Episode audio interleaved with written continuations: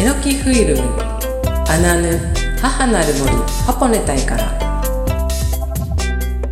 この番組は日本のアニメを世界180カ国に配給するえのきフィルムの提供とシェアオフィス梁山パークの協力でお送りします。いかたいこんにちは歌えです、えー、皆様いかがお過ごしでしょうか？はい、えー、私歌いはですね北海道清水町剣山のふもとでアイヌ文化の表現活動体験活動の拠点ハポネ隊の代表を務め現在はですね関東を中心にアイヌ文化の講演活動などを行っています。さて、えー、最近はですねまあ私あの思わぬ方から思わぬことで褒められて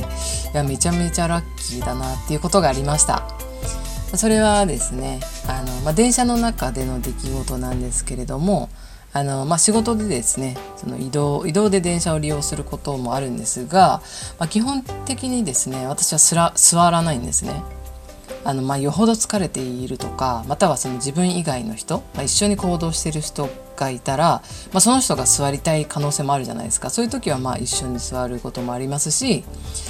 まあ、あとはですね、まあ、長時間乗ることが決まっている時もまあ座りますが、まあ、それ以外はですね基本的には座らないようにしてます。はいまあ、そしたらですね優先席に座っていたご年配の方がですね、まあ、電車を降りる時に、まあ、私あの電車の出入り口のところに立てたんですが、まあ、その方が私に「あなた偉いわね優先席が空いていると、まあね、座る人が多くて、まあ、座れない時があるのよって。だでもねあなた空いてるのにねずっと立ってて偉いわねって。珍しい方にお会いしたわ。ありがとう。となぜかべた褒めをされて、まあ、私はですね「ああありがとうございます」みたいな感じで「えー!」って驚きながら、まあ、すぐ電車降りるタイミングだったんでまあ、頭を下げつつですねあの電車降りるのをお見送りしたんですけれども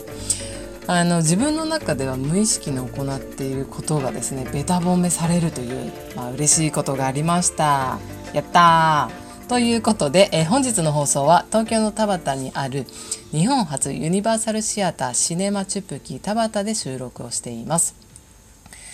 それでは今週もアヌアヌにお付き合いください。この後は先週に引き続きシネマチップキ田端の平塚さん、宮城さんをゲストにお迎えしてお話をお伺いします。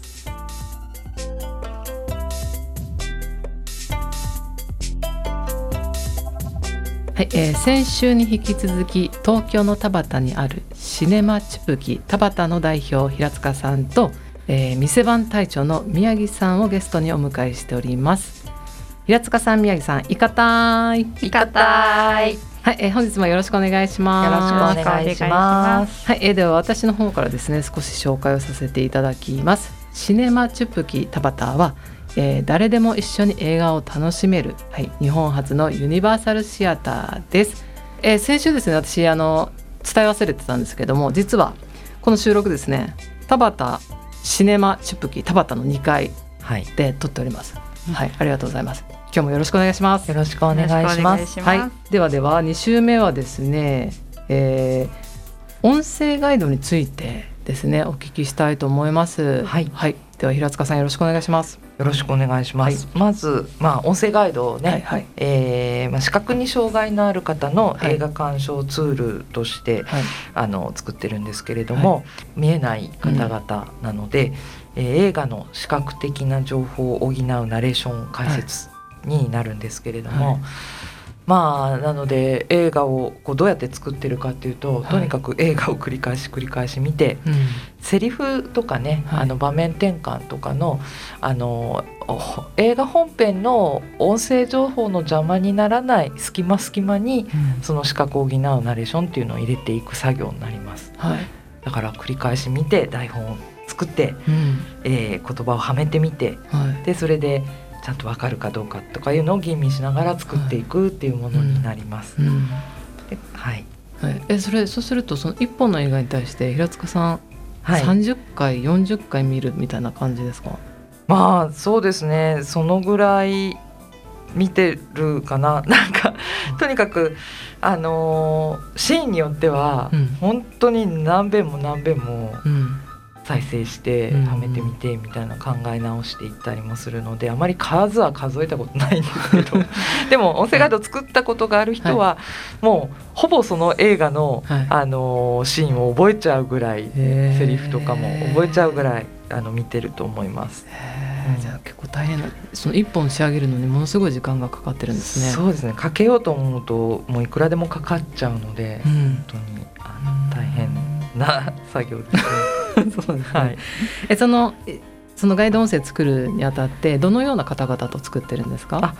そうですね、はい、あのまあ、作品によって、はい、えー、まだ経験が浅い人たちっていうのは、はいとあとまあ時間が本当にかかるので、はい、これをお仕事として今あのー、やってもらえる状態でもないので、うん、ボランティアでやっていただいている方が多いんですけど、はい、えー、なので1人当たりの分担があまりに長いとちょっと負担があの重くなってしまうからあのグループで、はい、あの20分ずつぐらい分担して作るパターンもあれば、はい、あのもう1人でがっつり書きたいっていう人には一人でお任せしたりっていう形で、うん、で必ずあの視覚障害者のモニターさんに、はい、まあ、あらかたできた台本をこう映画に合わせて読み当ててあのモニターチェックっていうのを視覚障害者の方にしていただいて、はい、一緒に作ってるっていう状態ですね。あと外国映画になると、はい、あの字幕版吹き替え版がない外国映画になると、えー、字幕スーパーの朗読っていうのも必要になるのでそれはもうほぼ吹き替え版を作るような形で声優ボランティアの人たちにもう全部キャスティングをして配役を割り振って、あの本当に吹き替え収録みたいなこともやってます。はい、そっかそうすると吹き替え収録とガイド音声、はい、え？2つの作業が必要ってことですか？外国映画はね。あじゃあ結構それも作業作業量的にはそうですね。ですね。そうですね。なるほど。えそれってそのガイド音声は、はい、えチュプキのスタッフの皆さん全員ができるとかそういった感じですか？あえっ、ー、とね映画館の運営をしてるスタッフとは別立てで、はい。はいあのまあ、シティライツっていうあの団体の方で動かしてるんですけれど、はい、あの今ちょっとコロナでやれてないんですけど、はい、あのチュプキの2階で講習会、はい、音声ガイド講習会っていうのをやってた時期があって、でその講習受けた受講生の人たちがあの引き続き音声ガイドの制作を続けてやっていきたいっていう人たちが今メーリングリストディスクライバーズクラブっていうメーリングリストに入ってもらってて、でそこにいついつから上映の始まる、あのこういう作品があるからやりたい人って声かけると「あ私やりたいです」って手を挙げてくださって、まあ、そういう方々に割り振ってるっていう感じですね。そうなんですね、はい。結構大人数で手がけてこう一つの作品作るんですね。そういうパターンになる時もありますね。うん、ただ人数が増えるとやっぱり制作、うん、あのなんていうのかなコミュニケーションもそれなりに取っていかないと、うん、あのバランスが取れないので。うん、でそうするとやっぱり制作日数をかけられる作品じゃないとグループでできないので、だからあらかじめもあの上映がもう先々まで決められてる作品とか、うん、あとはあの展示図書館に、うん、あのライブラリーとして納品してる作品もあるんですけど、まあ、そういうものだとあの納期が長いのではい。はい、でそういった時には結構大所帯でやりますね「スター・ウォーズ」なんかはやりたい人が多かったので12人ぐらいで割り振って作ったりとか、はい、そっか人気作品あるんですねそうですね、うん、やっぱりみんながね、うん、作ってみたいと思う作品はあの、うん、うん、やっぱり楽しく作りたいのでね、うんあのやりたいっていう人に基本やってもらってい,、うん、あの行くようにしてますね。なるほど。のさ先ほど視覚障害の方もの協力も得て作られてるっていうお話だったんですけれども、そういう当事者さんというか視覚障害者の方が関わることで、うんはい、どど視点というかその制作に向けて、うん、なんかこうなんですかね。やはり違いますか？その視覚障害の方が参加してるしてないで大きな違いありますかね？そうですね。やっぱりあの全然なんていうのかな。感覚が違うので、うん、まあ普段生活してる中でもこう音を頼りに生活してるので、うん、まあ人によって本当に視覚障害歴の長さとかによって、うん、あのもちろん違うとは思うんですけれども、はい、やっぱり見える私たちよりも音をすごく大事にしてるから、うん、例えばちょっとした声色の違いとか、うん、そういうのでもうその人の気持ちを推し量っていたりとか、うん、あのちょっとした絹ずれの音とかあのそういうのであ動いたなって分かったりとかそういう感覚の違いもあるし、はい、あと何でしょうねこう私たちはすごくフレームにとらわれてたりそのカメラワークとか構図とかに、うん、あの平面のその映画っていう枠の中で見てますけど、うん、視覚障害者の人たちってそういう枠っていう概念自体もあのあまりとらわれないので、はい、結構その、うん、私たちもなんかこう瞑想とかしててイメージするとか言うともう簡単に「ここは砂漠です」って言われたら、うん、砂漠にこう意識を飛ばして。うん砂漠の世界に行くみたいな想像ってするかもしれないんだけれども、うん、多分そういう感覚で映画も、その映画の中の世界に意識を飛ばして、もうそそこで映画の登場人物と同じ空気を吸って生きてるって言われたことがあって。だからそういう感覚の違いがあるからなんか私たちなんかより見えてる人たちなんかよりすごくその中の人たちの感情とかにも深く寄り添って聞いてるんじゃないかなって思うこととかもあるしなんかハッとさせられることが結構ありますね。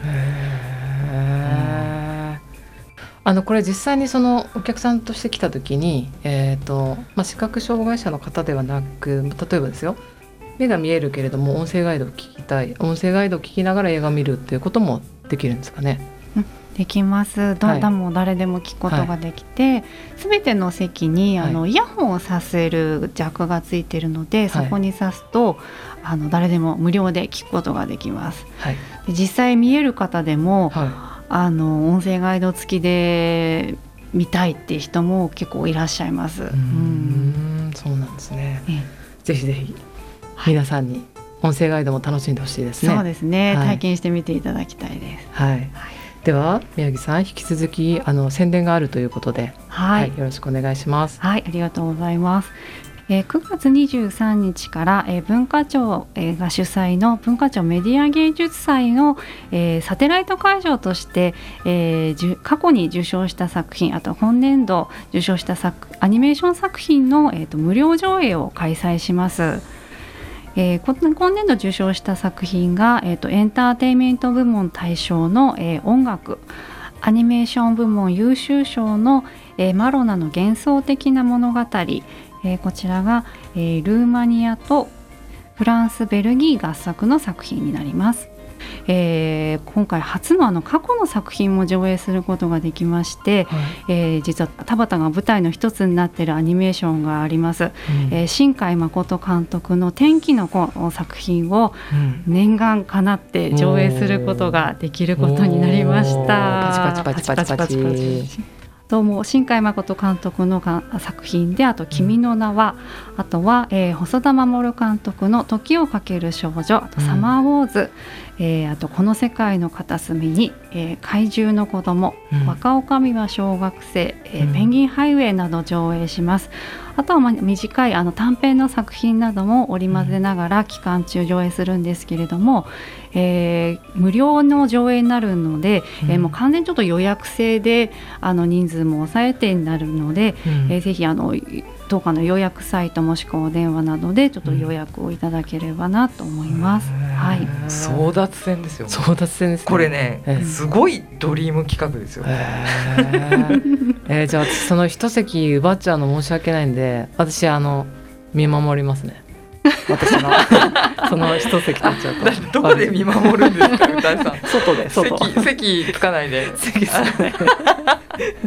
えー、ドリーム戦ですよね。でもこれ無料ですもんね。無料だし。そうなんです。そうもう大賞とか取ってる作品ばかりですからね。もうどれも、いやでも私天気の子見たいんですよ。田畑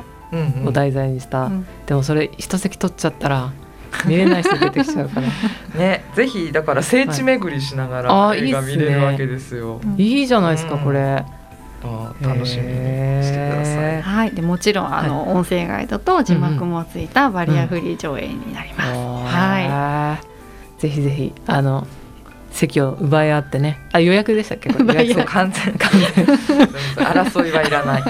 チュプキに争いはいらない。ないねないねないね。はい、満席の時は、あのキャンセル待ち登録できるようになっているので、あのぜひ諦めずに。はい。予約入れてくださったら嬉しいです。はい、はい、わ、かりました。ありがとうございます。はい、はい、えー、平塚さん、宮城さん、ありがとうございました。来週も引き続き、あのチップキの魅力をお伺いさせてください。はい、では宮城さんの方からリクエスト曲お願いします。はい。では、えー、今話題になりました、えー、天気の子の主題歌、えー、ラトインプスの愛にできることはまだあるかいをお願いします。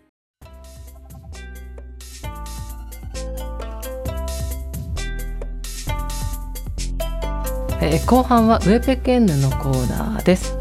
はい、えー、引き続きですね平塚さん宮城さんに参加していただいてます。よろしくお願いします。よろしくお願いします。はい、えー、本日のウェペケンヌのお題は、うん、はい、チュプキと歌いが出会ったきっかけとは？という話をしたいと思います。あ、そしてそうですね。きっかけと、まあ、その後の関わりなどですね。はい、はい、まあ、これ必ず聞かれる、まあ、もうあっちいつでもどこでも結構これ聞かれるんですよね「ちぶきの話はあちこちでするから」うん、でどどうやって出会ったんですかって言われるんですが、うん、えっ、ー、とですね私2017年ですね、うん、2月に映画を見に来たんですよ。はい、でその時アイヌの友達と見に来たんですね。そして、えー、それは本当は私1月に渋谷で上映してる映画を勧められていたものが、1月ちょっと見れないから、まあ、2月に見ようと思ったら渋谷でやってないから、まあ、探してたら、まあ、その友人が「田畑にでこういった映画館あってここでやってるよ」って言うから「あじゃあ行こう」って言って来たんですよね。でその映画を見て終わったらスクリーンに「チュップキ」って出たんですよ。うん、であれ？って友達が気づいて「チュプキってアイヌ語じゃない?」って。うんうん、あそうなんだみたいな感じで私アイヌ語がその時まあもうほんとさっぱり分かんなかったんで、うんうん、あそうなんだと思ってちょっと聞いてみようと思ったんですよねお店の人に。はい、そしたらまあこう帰り際結構人もこういてなんかいろいろねお買い物してる人もいて、まあ、邪魔しちゃいけないなと思って。まあ、その日はもう友人と大戸屋行ったんですよね。で大戸屋でご飯を食べて、うんでも気になってたからそしてその私別の友人に「いやこういう映画館があるんだよ」って、うん、まあ、そのユニバユニバーサルであのガイド音声もあるしその全部の映画に字幕ついててとか、説明して「その友達行きたい」って言うから「じゃあ行こう」って言って、すぐ来たんですよね。多分2週間以内に。その時朝一番来たらその時平塚さんがレジのところにいて「ああもうこれ今はもう聞ける」と思って「すいません」って言って、でこのチプキってアイヌ語みたいですけど、うん、なんでアイヌ語つけたんですか？みたいな話をして、うん、こうでこうでこうでって「ああそうなんですか」でで私はアイヌなんですけどって言ったら「えー!」って言って、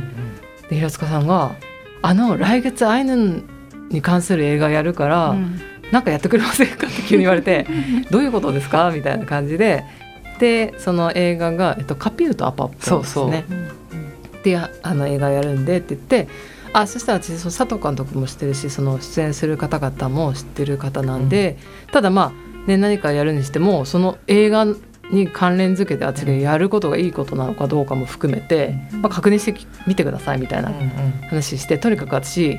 あの映画見に来たんで見させてくださいみたいな感じで 映画見たんですよ。そう。ガイアシンフォニーなんね。あそうそうガイアシンフォニー。見て見てああよかったと思ってたら平塚さんが「いや歌いさんのこと調べました」超超調べて歌いさんの。したらなんかぶっくり弾いてるこの人みたいな。そうそうそう。で調べましたって言われて何調べたんだろうと思って。そしたらなんかワークショップもできるみたいじゃないですか。でやってくださいよっていう、まあ、そういった流れがあって、まあ、じゃあそれ、まあ、その監督とかもそういったねお話もしましたって平塚さん言うんでじゃあみたいな感じで、そこからじゃあ、えー、ワークショップやるんだったらとか、まあ、ムックリの、うん、まあ、ムックリってあの抗菌ですね口のことと書いて抗菌で、アイヌの抗菌学ムックリのワークショップだったりとか、アイヌ語のワークショップをやったんですね。そのだから2017年の2月に出会ってからかなりすごいスピードで急接近してそう。そう、ね、まあ、チプキとは関わりがあって、うん、とはいえ町映画を見に来てる回数より通りかかって話してることの方が多いかなって、うんうん、確かに、うん、業務行くついでにみたいな。そうですね、あのチプキと隣に業務のスーパーがあって 私もその田畑にこう降りることも多かったりとか、まあ、田畑と関わりが結構あったりもしてだからもう本当にご近所さんみたいな。こんにちはっていうポテトチップス持って歩いてるみたいな。納豆買いに来たついでに、そうそう。そうそう 納豆仕入れに来たよみたいな。そうそう。だって試験の前に泊まってた時、うん、ちょっと鍋とお玉貸してくれませんか？いやいや本当に本当に。あのねここご近所にまあちょっといろいろねそのチュプキの近くのマンションに、まあ、一時的にいたことがあってそこであちょっと鍋とかお玉ちょっとないなと思った時にチュプキに借りようみたいな感じで 連絡して最初鍋を借りたらお玉も必要だからみたいな感じでお玉貸してくださいっていう風ななかなかない関係性ですよね。そうねだって今時その醤油貸してください味噌貸してくださいってない時代に鍋お玉貸してくださいって言える関係性ってすごいなと思って。でもなんかね歌いさんってやっぱりね、虫の知らせみたいなのをね、キャッチしちゃう感じで、うん、ちょうどなんか私がな んかこうねいろいろ悩んでる時とかに、こう歌いさんがファッて現れて、悩み相談を受けてくれたりとか。さ。そんなとこあったよね。うんうん、そうそう。いや。最近もそうだったそういえば。ね、そうだよね。チプキのミーティングを開くきっかけを作ってそうだよ。宮城さんが超悩んでた時に なんか急に助っ人現るみたいな感じ救世主現るみたいな感じでだから分かるんだろうね。なんか今、ね、今歌え SOS 呼んでるみたいな。うん、いや本当にタイミングがかなりね、うん、いいというかいやでも嬉しいですよ。その力になれることというか。本当助けていただいて。いやいやで本当にねそのミーティングを作るきっかけになってた上に、うん、私がファシリテーターを務めるというそう。そう。なんかね指導していただいたね随分。ねチュップキ5年間の間にミーティング開いてなかったのね。もうね開けなかったミーティングが歌いさんのおかげで。そろそろやばいこれこの将来のためにも必要だっていう時に歌いさんが現れて、はい。いや、そうなんですよ。同じこと歌いさんは思ってたんだよね。いやそうなんですよ。あの、まあ、この話を最後にしますが、えーと、そうですね。私が、まあ、チュプキがちょっとまずいなと思ったんですよ、うん、運営がこれつ 体が持たないんじゃないかなって。スタッフの要は平塚さんと宮城さんの命が続くのかっていうぐらい 心配だったんですよね。その大変そうだな、ね、働きすぎて。でこれをこうやっぱ修正していかないと持続可能なチュプキにならないと、私も困るわけですよね。平塚さんと宮城さんに何かあってあチップキが止まっちゃったとかなった時に、絶対後で後悔すると思って、かといって言葉だけでいやこういうふうにねミーティングしたりとかこうすればいいああすればいいなんて、そんな簡単なもんじゃないなと思って、誰かががっつり関わって、一緒に一緒に修正するというか一緒にその形を作ることをしないと私後で後悔するなって本当にあの時思ってだから自分関わるからミーティングの日程決めましょうって、うんうん、だから最初自分がやってみせるから、うん、そうファシリテーター自分がやってみせるから次はじゃあ3か月終わったらじゃあこうやってやってみてくださいっていう、うんうん、もう伴走するって決めて、うん、まあ、それはやっぱり私にとって必要な場所だし、うん、後で何かがあったら本当に困るなって、うん、だから言葉で言うのって簡単だけど、その言われてる方だって、ねそうは言われてもとか、ね分かったって、分かってるけどそれができないからこうなってるんだよっていう状況だろうなと思ったんですよね。まあ、なのでまあねこうがっつり関わりながら、まあ、今ねこうねいい形になってきて、まあ私も嬉しいですし、ありがとうございます。いや本当に本当に。ありがとうございます。なのでね引き続き一緒にねそのチュプキがねより良いチュプキになっていくように、はい、というか皆さんの命がね守られるように、はい、私はあのね、一緒に走りたいと思いますので、はい、どうぞよろしくお願いします。お願いします。はい、というわけで本日のウェペケンコーナーも以上になります。